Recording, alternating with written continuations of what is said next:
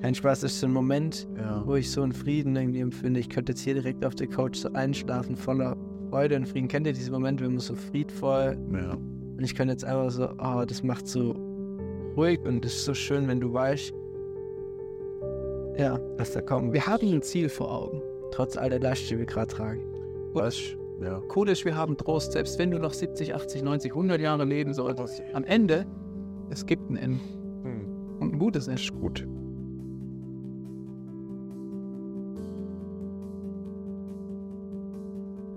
Okay, Daniel. Was ist jetzt für den Teppichparadies?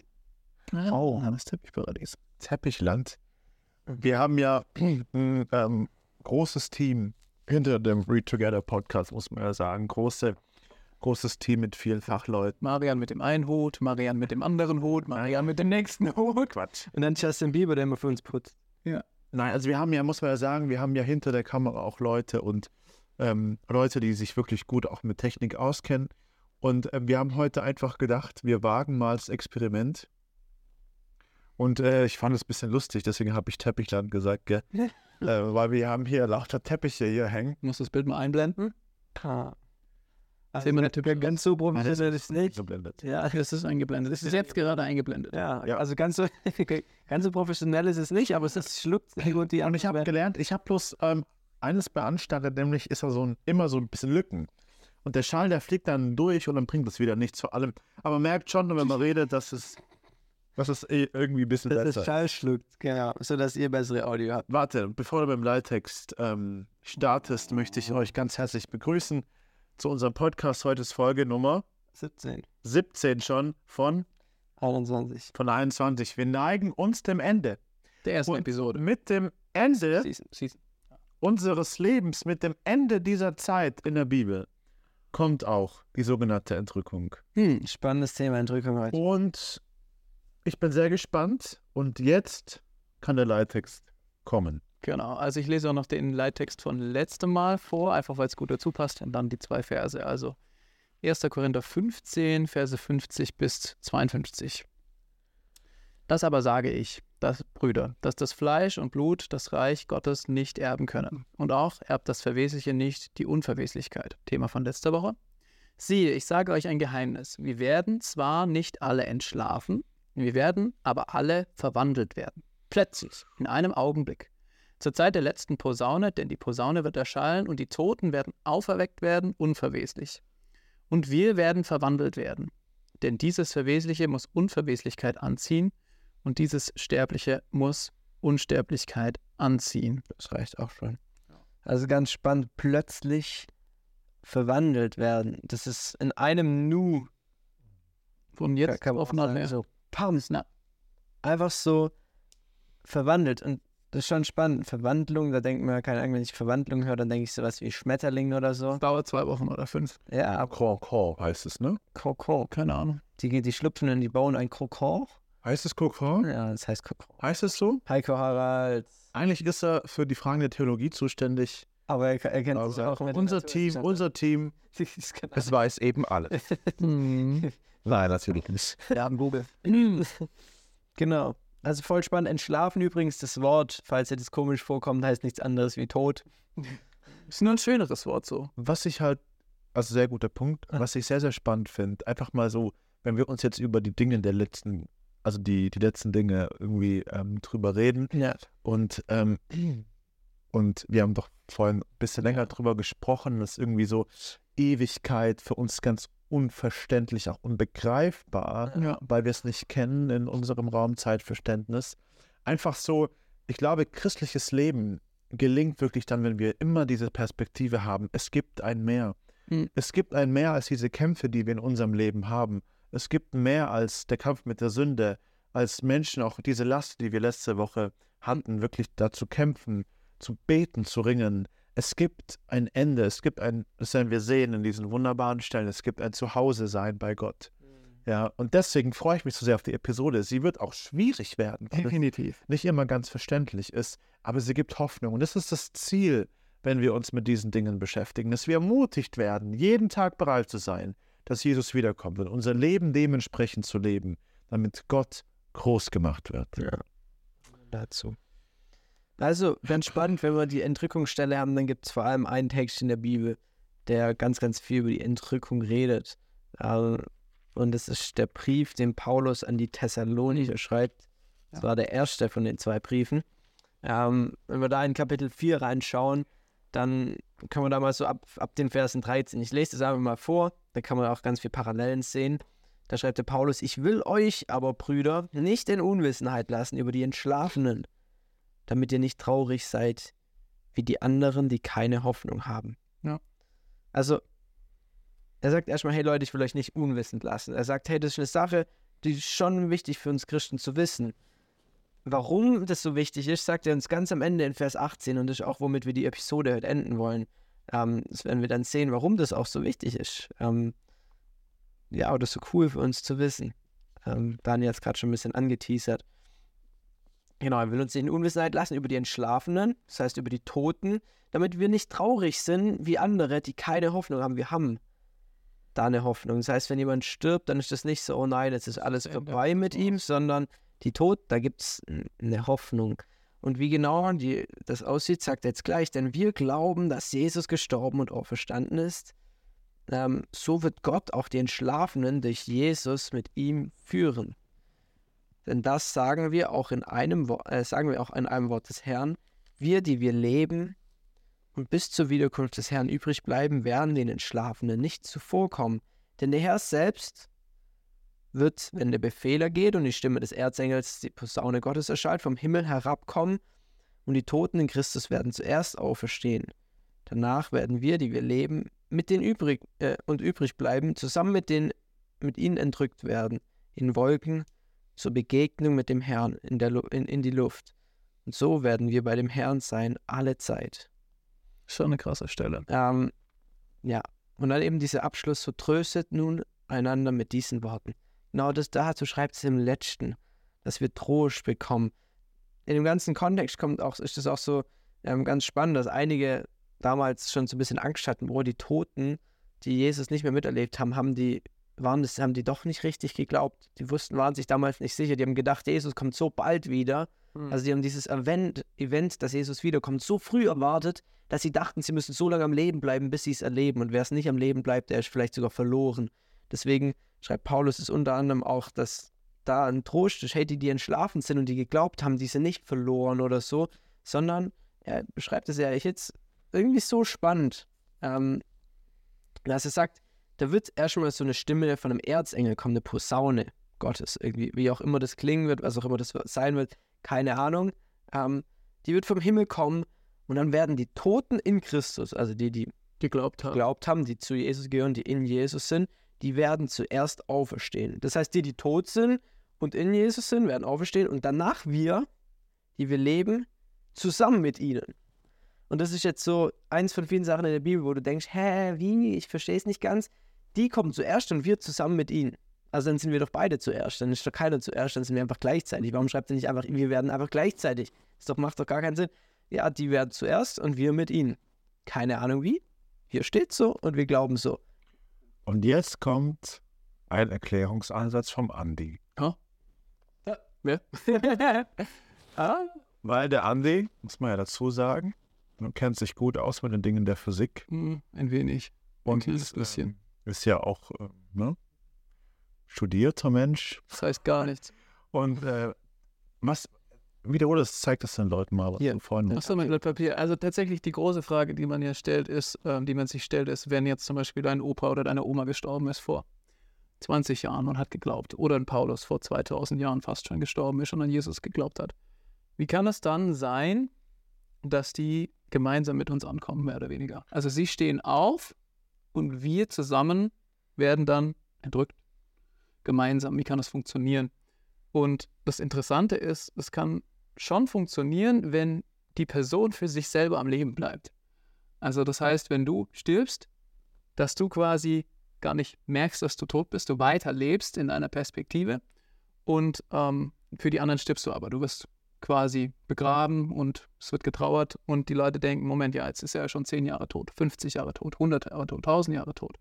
Aber was interessant ist, wenn wir uns die Zeit anschauen, und die Zeit ist so ein Strich, so ein Strahl, so eine eindimensionale Achse, und dann ist hier der Paulus gestorben, und dann ist hier, ich zeige es gleich in die Kamera, dann ist hier irgendwann jemand anders gestorben und hier wir, dann ist es trotzdem möglich, dass wenn das hier die Zeit ist, dass wir gleichzeitig ankommen. Wenn das hier die eine Dimension ist, Zeit, dann gibt es vielleicht eine andere, die Gott hat, wo er quasi einfach die zwei Punkte, Zeitpunkte zusammenfalten kann, eine weitere Dimension nehmen kann, zusammenfalten kann und das alles in einem Punkt zusammenkommt. Und wenn ich jetzt hier durchkriegen würde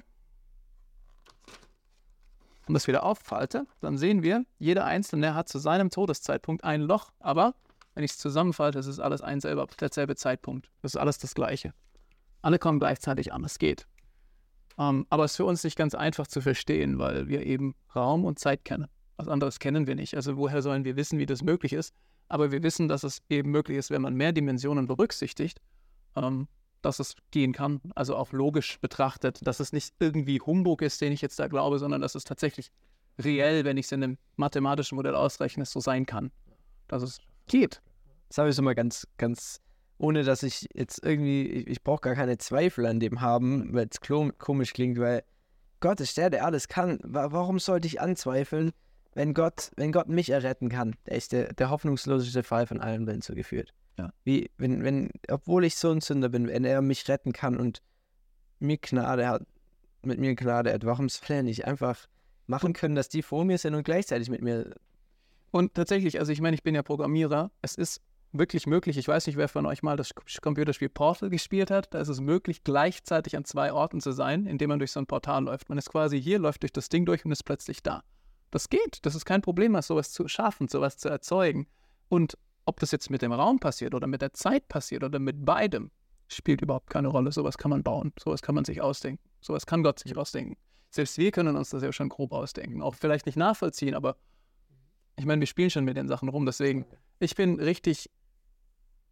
Ja, ich, ich freue mich wirklich drauf, weil es ist schon lustig, weil wenn hier steht, alle gleichzeitig kommen gleichzeitig an, dann ist es nicht so, dass wir irgendwie Angst haben müssen, dass jemand, dass wir was verpassen, dass wir was im Himmel verpassen. Ja, der Mari ist schon seit zehn Jahren tot. Mensch, ich wäre jetzt auch gern dort gewesen. Aber er hat ja gar nichts verpasst. Ja, weil wir gleichzeitig ankommen. Ja. Das ist irgendwie das Spannende. Auf jeden Fall, ähm, ich denke es mir manchmal, ich sage es manchmal auch zu Leuten, ähm, wir Menschen, wir können ja noch nicht mal eine, eine Rose nachmachen. Also die Komplexität, dass ich sage, ich verstehe jetzt, wie eine Rose funktioniert im Letzten und ich kann dieses Konstrukt Rose komplett selber erschaffen. Mhm. Dass es funktioniert. Wie die Rosen, die es halt gibt mit diesen Körnern, dass halt Rosen entstehen, was auch immer. Kann ich nicht. Das ist eine völlige Rose und die Stacheln und hin und her alles. Wenn ich noch nicht mal anfangen kann bei einer Rose, dass, weil die schon zu komplex ist, warum soll ich dann anfangen, keine Ahnung, was für Sachen so krass in Frage zu stellen oder, oder zu behaupten, ich wüsste, dass das keinen Sinn macht. Ich habe noch nicht mal den Sinn für die Rose verstanden. Also die Rose, ich kann sie nicht erklären im letzten. Dann sollte ich vielleicht besser meinen Mund halten, auch bei, bei anderen Sachen, die mir noch viel zu groß sind. ähm, genau. Wissen werden wir diese Dinge nie. Wir können auch nur vermuten. Aber was ich eigentlich sagen will, es ist gar kein Problem für Logiker, das zu verstehen oder zu sagen, okay, Ja. das ist jetzt irgendwie, das, da muss ich jetzt theologisch ganz krass dran zweifeln, weil es einfach nicht gehen kann. So. Ja, es ist sehr beeindruckend, finde ich, Ja. wenn man das auch durch andere Logiken oder durch andere Wissenschaften irgendwie ähm, belegen kann oder zumindest auch zeigen kann, das Verständnis. Wir finden ja, also für mich erstmal so ähm, ganz, ganz prompt, so einfach die Freude, ich bin bei Jesus. Ne? Wenn Mhm. ich tot bin, wo auch immer das dann ist und von mir aus gleichzeitig, aber ich bin bei Jesus. Und das ist so einfach meine Hoffnung, so wie ich an die Dinge rangehe, wenn ich irgendwas über die Endzeit lese, einfach ich bin bei Jesus. Ja. Und wann es der Fall ist, Spielt keine Rolle. ausharren müssen wir ja eh immer. Wir sehen, ähm, vielleicht um zum zweiten Tag zu kommen, in der Bibel immer wieder Beispiele für solche Entrückungen, wo Menschen quasi schlagartig oder in einem plötzlichen Moment, wie auch immer, ähm, nicht mehr da sind. Als Beispiel in 1. Mose 5, Vers 24 in Kombination mit Hebräer 11. Nicht mal Hebräer. Gerne. 1. Mose 5,24, da heißt es: Und Henoch wandelte mit Gott und ward nicht mehr gesehen, denn Gott hatte ihn entrückt. Also, 1. Mose 5 nicht so, also hier, ne? Hier, ui, ui, ui. hier ähm, ganz am Anfang schon, nicht nur bei Zeiten von Jesus, werden Menschen entrückt. Und jetzt schl- entschlüsselt uns das der Hebräerbrief ein Mhm. wenig. Ganz spannend. Da wird nämlich geschrieben, warum der Henoch entrückt wurde. Und das ist auch so spannend für uns, einfach zu wissen, wie, wie können wir entrückt werden. Ich finde es eine ganz spannende Vorhersage oder eine Sache. Da steht, durch Glauben wurde Henoch entrückt, sodass er den Tod nicht sah. Und er wurde nicht mehr gefunden, weil Gott ihn entrückt hatte. Denn vor seiner Entrückung wurde ihm das Zeugnis gegeben, dass er Gott wohlgefallen hatte.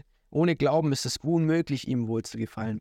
Denn wer zu Gott kommt, muss glauben, dass er ist und dass er die belohnen wird, welche ihn suchen. Und das ist dieses wundervolle Evangelium, dass Gott sagt, hey, wenn wir nur glauben, wenn wir nur ihm vertrauen, wenn wir nur alles, einfach unser Vertrauen, unser Leben auf ihn setzen, Hm. dass er uns dadurch retten wird, nicht durch das, was wir Gutes getan haben oder was auch immer. Er sagt uns, wir sollen unsere Schuld bereuen, zu ihm kommen und sagen, es tut mir leid, Gott. Und an Jesus glauben, dass er für uns gestorben ist. Und dieses Vertrauen auf Jesus, das wird uns durchretten durch alles. Das ist, was den Henoch damals gerettet hatte, obwohl er noch den Namen Jesus vermutlich so nicht kannte. Ähm, obwohl der Jesus noch gar nicht auf der Welt war.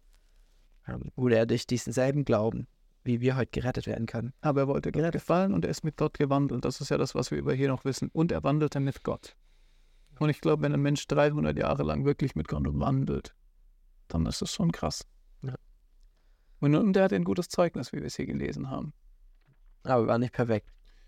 Definitiv nicht. Also sündenfrei war der hier noch auch nicht. Genauso wenig wie der Noah.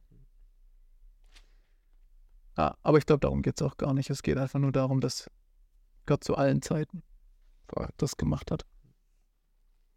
Wir sehen in der Bibel ja schon, dass diese, ähm, diese, mit dieser Entrückung bricht ja eine neue Zeit an. Ne? Eine Mhm. neue Zeit, Mhm. ein neues Zeitalter vielleicht auch. Und ähm, es ist schon auch ein Höhepunkt. Ja. Da Ja. passiert ganz viel. Zum Beispiel die Stelle in Römer 8, ähm, die Verse 18 bis 22. Es geht ähm, überschrieben mit der, mit der Sache von offenbar. Mhm. Ähm, vielleicht kurze Erklärung, offenbar, davon kommt ja auch die Offenbarung. Ja. Man spricht ja, es wird irgendwas offenbart. Ähm, letzten Endes vielleicht ganz kurz, so wie bei dem Theater, wenn ein Vorhang da ist, da hinten die Menschen, ja, die Künstler ähm, sich vorbereiten und der Vorhang dann aufgeht, dann wird irgendwas offenbart, dann wird irgendwas, was davor verborgen war, sichtbar.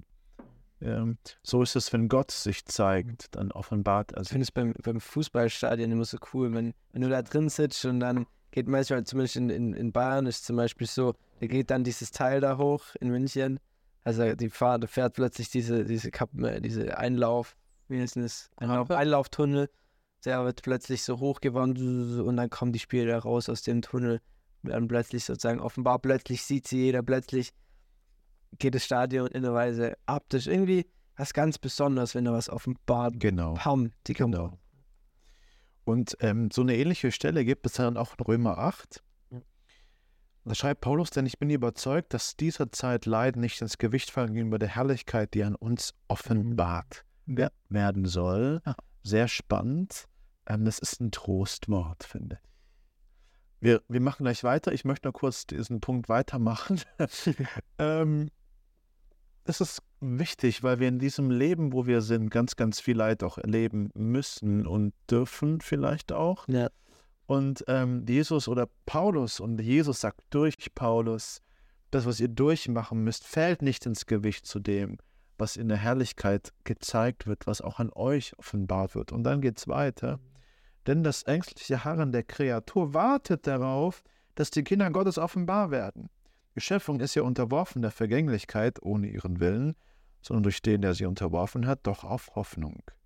Denn auch die Schöpfung ja, wird frei werden von der Knechtschaft der Vergänglichkeit zu der herrlichen Freiheit der Kinder Gottes. Denn wir wissen, dass die ganze Schöpfung bis zu diesem Augenblick seufzt und in Wehen liegt. Das heißt, die gesamte Schöpfung wartet, das ängstliche Harren der Kreatur wartet darauf, dass die Kinder Gottes offenbar werden. Was heißt denn das offenbar werden? Also, Naja, ähm, ich finde die Antwort ähm, ist in Kolosser 3, 4. Okay. Unter anderem. Wenn aber Christus euer Leben offenbar wird, dann werdet ihr auch offenbar werden mit ihm in Herrlichkeit. Genau, also Vielleicht kann- willst du es übersetzen. Ja, äh, ich würde ich es vielleicht so sagen, oder ja, wenn ich jetzt drüber nachdenke, kein Mensch weiß jetzt hier auf der Erde, wer gehört wirklich zu Jesus. Genau. Kei- Keiner kann sagen, hey, das ist ein wirklicher Christ oder das ist kein wirklicher Christ. Man kann an den Früchten, die man manchmal mehr oder weniger sehen kann oder prüfen kann, kann man vielleicht schauen, ähm, passt das Leben zu dem, was Jesus gesagt hat, wie, wie ein Christenleben ist. Ähm, und da geht es gar nicht darum, dass derjenige perfekt ist oder so, das haben wir ja immer wieder gehört. Ähm, wir können ja die Herzen nicht sehen, wir wissen nicht, wie es wirklich darum steht, der Herr sieht's. Aber an dem Tag, da wird es dann halt wirklich offenbar. Da sagt dann Gott klar, du, du, du, du, du, du, du, du, du, du, du, ihr kommt mit mir und die anderen kommt nicht mit mir. Das heißt, plötzlich jeder wird sehen, hey, wer fliegt damit hoch in den Himmel, sage ich mal so übertrieben gesehen. Wer ist plötzlich so weg, entrückt? Der hat dazugehört. Plötzlich war offenbar, ach, der war, aha. Und dann vielleicht auch, oh, und der war keiner. Ja. Er hat doch andauernd so krass, so krasse Sachen da rausgehauen. Der hat doch andauernd, aha, aber spannend, offenbar heißt ja manchmal auch, wenn eine Sache so richtig ans Licht kommt, lass sie dann, Genau. dass dann auch die schlechten Sachen plötzlich dann mal ähm, hochkommen und man sieht, wer vielleicht ein Heuchler war. Willst du noch mal kurz die Stelle von Römer 8 lesen? Ich wollte noch mal einhaken auf das, was du gesagt hast. Sehr gerne, Bruder. Gerade was das Offenbarwerden angeht. Ja. Ähm, gleich den ersten Vers, denn ich bin überzeugt, dass dieser Zeitleiden nicht ins Gewicht fallen gegenüber der Herrlichkeit, die an uns offenbart werden soll. Ja, das ist, in die, das ist eine interessante Formulierung. Die, nochmal wiederholt? Die Herrlichkeit, die an uns offenbart werden soll, meinst du? Ja, das ist interessant. Ja. Was bedeutet das denn eigentlich? Was bedeutet das? Ja, das weißt du ja, deswegen fragst du ja. Nicht wirklich. Ich, es ist mehr oder weniger auch kein, also ich habe jetzt keine klare Antwort, aber es, ist ja- ich habe einen Gedanken, wo ich überlege, so, jetzt verstehen wir noch gar nicht viel. Wir wissen zwar, wir sind irgendwie gerettet oder so, aber wir wissen noch gar nicht, welches Ausmaß das bedeutet. Also wir verstehen noch gar nicht das Ausmaß dessen, was es bedeutet, zu Christus zu gehören. Und Ja. wir, wir werden verstehen, was es eigentlich wirklich bedeutet. Und ich glaube, das ist auch Teil dieses Offenbarwerden, was du gerade gesagt hast. Wir werden dann verstehen, was eigentlich wirklich passiert ist, was ja eigentlich wirklich abgegangen ist zu unseren Lebzeiten. Dazu wollte ich auch noch eine Stelle vorlesen. Ja, Und zwar Markus 4, ist das wahrscheinlich Vers 22. das ist eine so schöne und zugleich auch ja, erschreckende Stelle. Und eine mahnende Stelle. Ja, beziehungsweise ich lese noch Vers 21 Ja. mit. Und er sprach zu ihnen, kommt etwa das Licht, damit es unter den Scheffel oder das Bett gestellt wird und nicht vielmehr, dass man es auf den Leuchter setzt. Und dann sagt er, denn es ist nichts verborgen, das nicht offenbar gemacht wird und nichts geschieht so heimlich, Ja. dass es nicht an den Tag kommt. Das bedeutet, alle Dinge, die jemals passiert sind, werden offenbar sein, kommen ans Licht. Wenn du irgendwie in deinem Kämmerchen dir einen Porno angeschaut hast, dann kommt das ans Licht. Wenn du gebetet hast, kommt das ans Licht. Wenn du einfach alle Dinge, die passiert sind, alle Events, die sich zugetragen haben, zu Lebzeiten und auch nicht zu Lebzeiten, alles, was jemals passiert ist, ist offenbar. Jeder Moment, wo du in der Nase gepopelt hast. Und Ja, ist auch, das sage ich jetzt nicht positiv oder schlecht, aber einfach so als Beispiel. Du machst ein, also die wenigsten würden jetzt sagen, hey Leute, ich popel gerade in der Nase oder ich habe heute Nacht in der Nase, keine Ahnung. Und das Interessante ist aber tatsächlich, dass wir dann erst erkennen werden, was das wirklich bedeutet, zu Christus zu gehören. Wir werden, wir verstehen das jetzt doch noch gar nicht. Wir, wir verstehen eigentlich gar nichts. Wir wissen, dass wir nichts wissen, wenn wir schlau sind. Ich meine, der, der, der Salomo sagt, wer erkennst du jemanden, der sich für weise hält, für einen Dummkopf gibt es mehr Hoffnung als für ihn. ich finde das so, wenn ich so, wenn ich so reden höre, gell, die Geschwister gerade hier über, über so Himmel und so, ich muss da in mich sitze da einfach, weißt und staune drüber, weißt so. Alles als Licht quasi so für uns irgendwie, ne? Unvorstellbar. Das macht doch gar keinen Sinn. Wie Aber du Leute, das wird gut. das Glaub mir das, das wird richtig gut. Ja.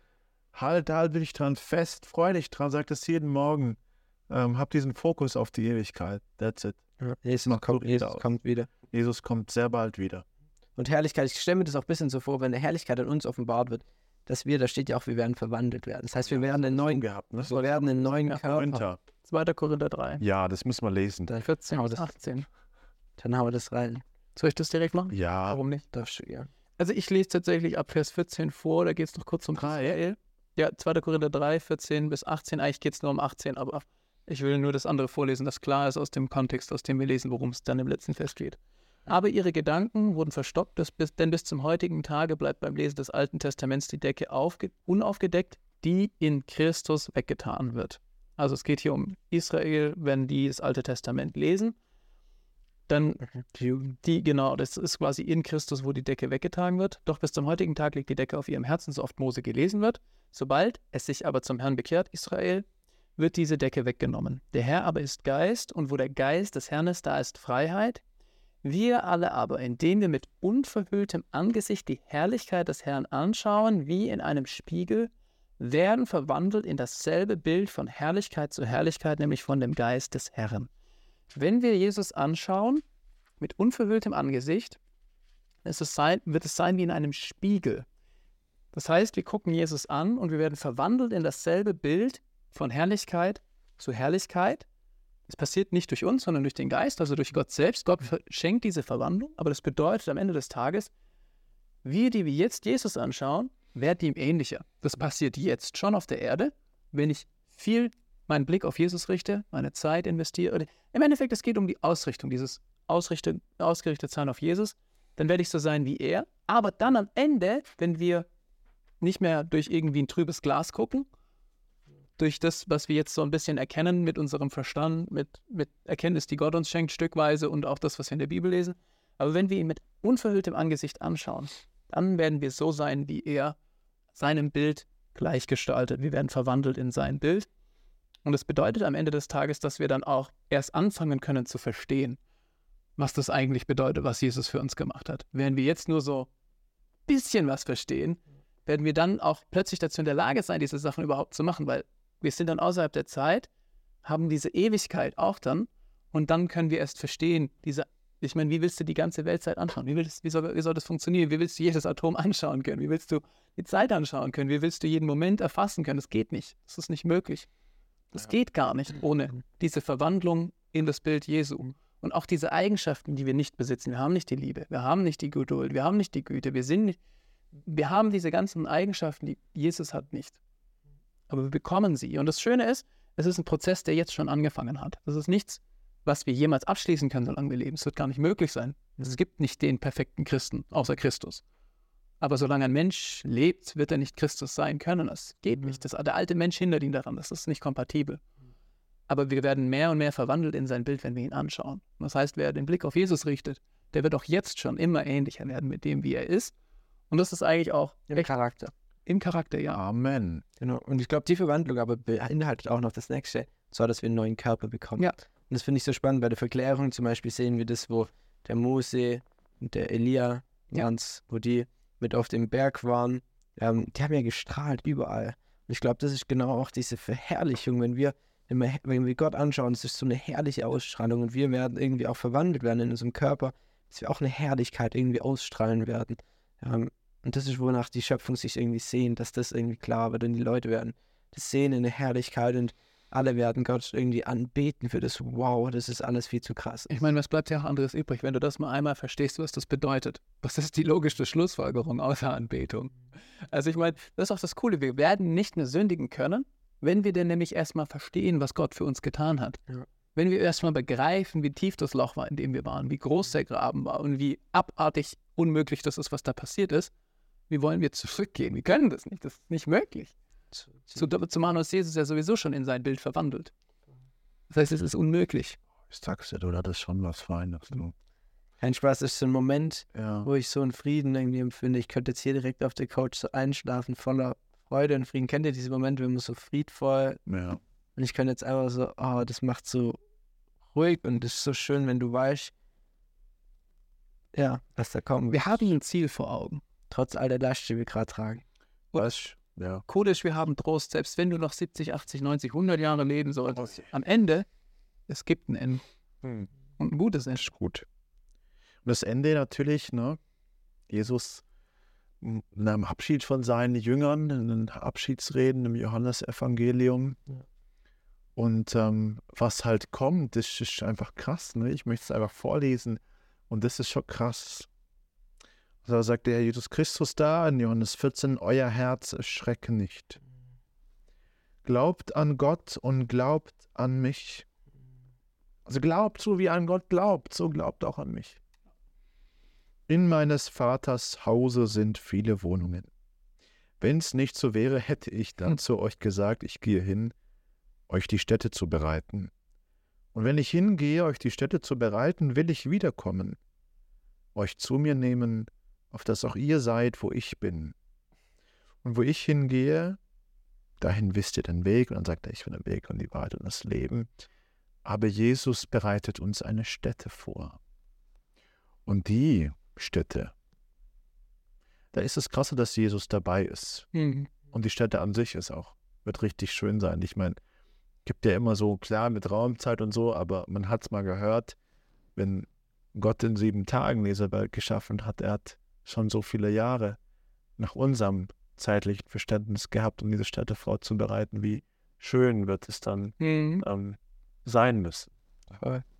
Und dann irgendwie die Frage, die sich stellt, wenn wir jetzt Bürger, äh, in Philippa heißt es ja mal ein bisschen, äh, haben unser Bürgerrecht im Himmel, wir sind Bürger, Himmelsbürger. Ja. Darauf sich einfach auch zu, zu freuen, hey, das ist unser Zuhause, einfach das zu sehen, hey, das ist wirklich, wo ich hingehöre.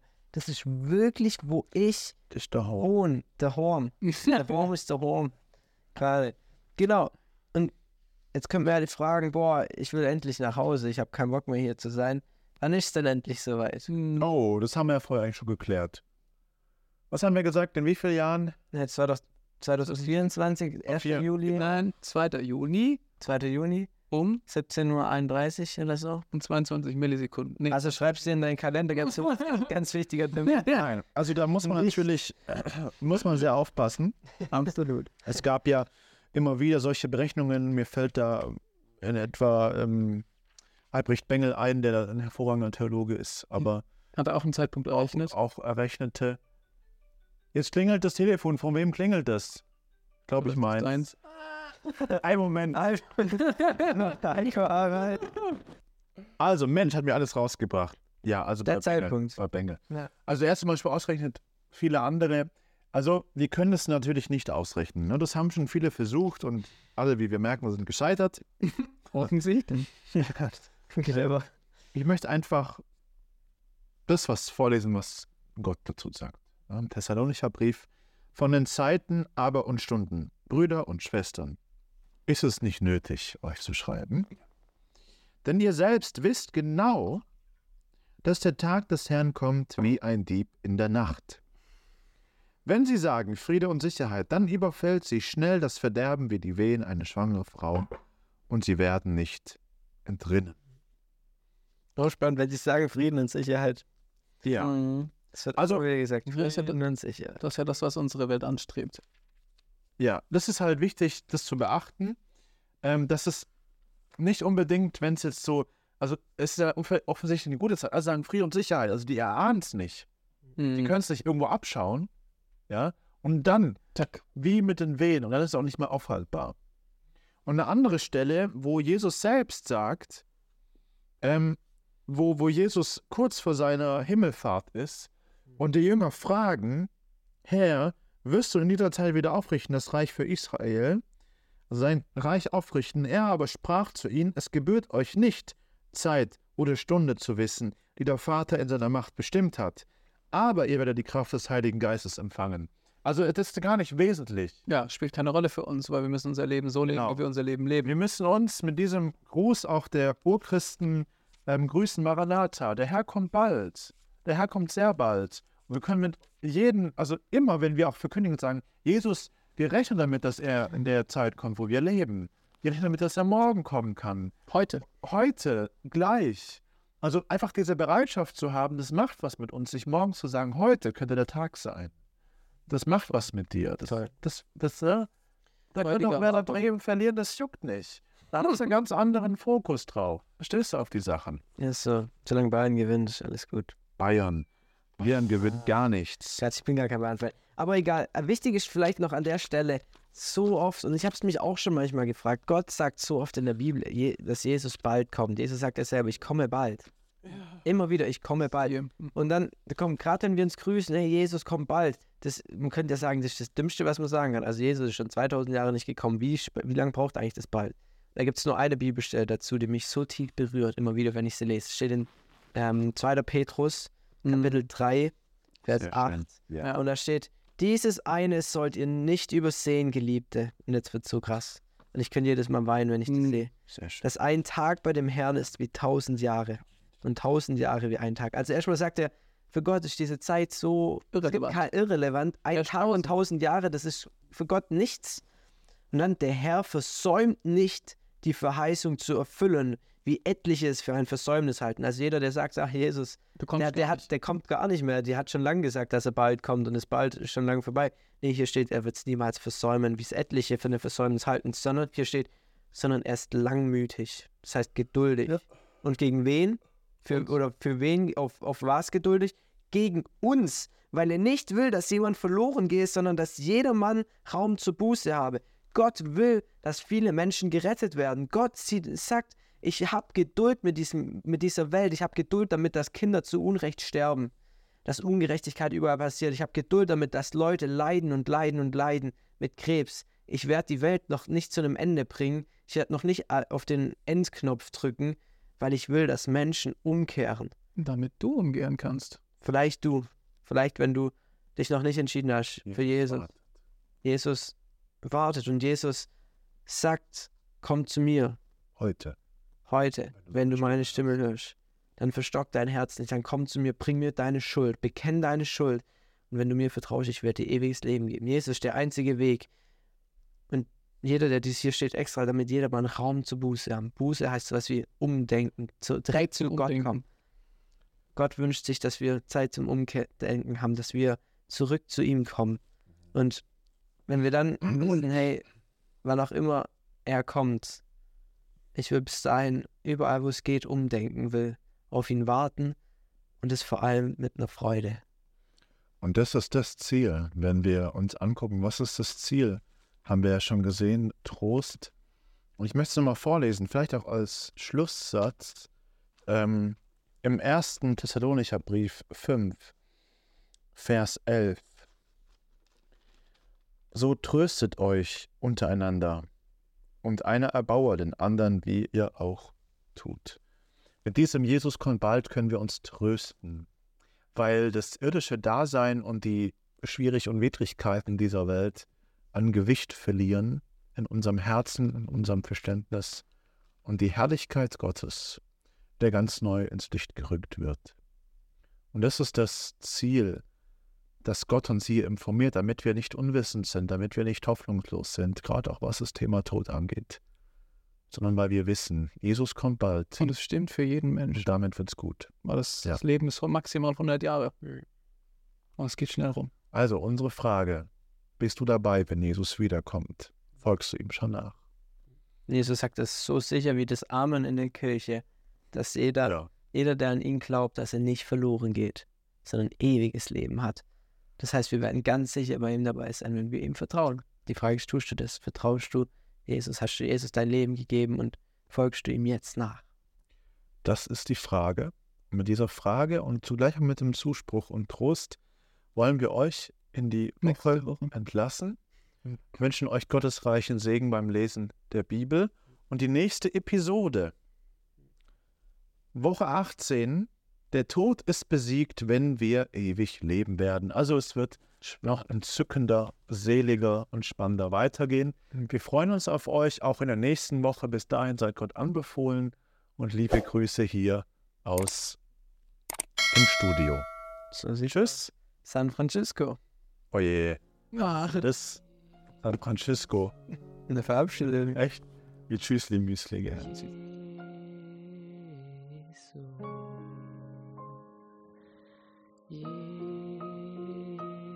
Jesus,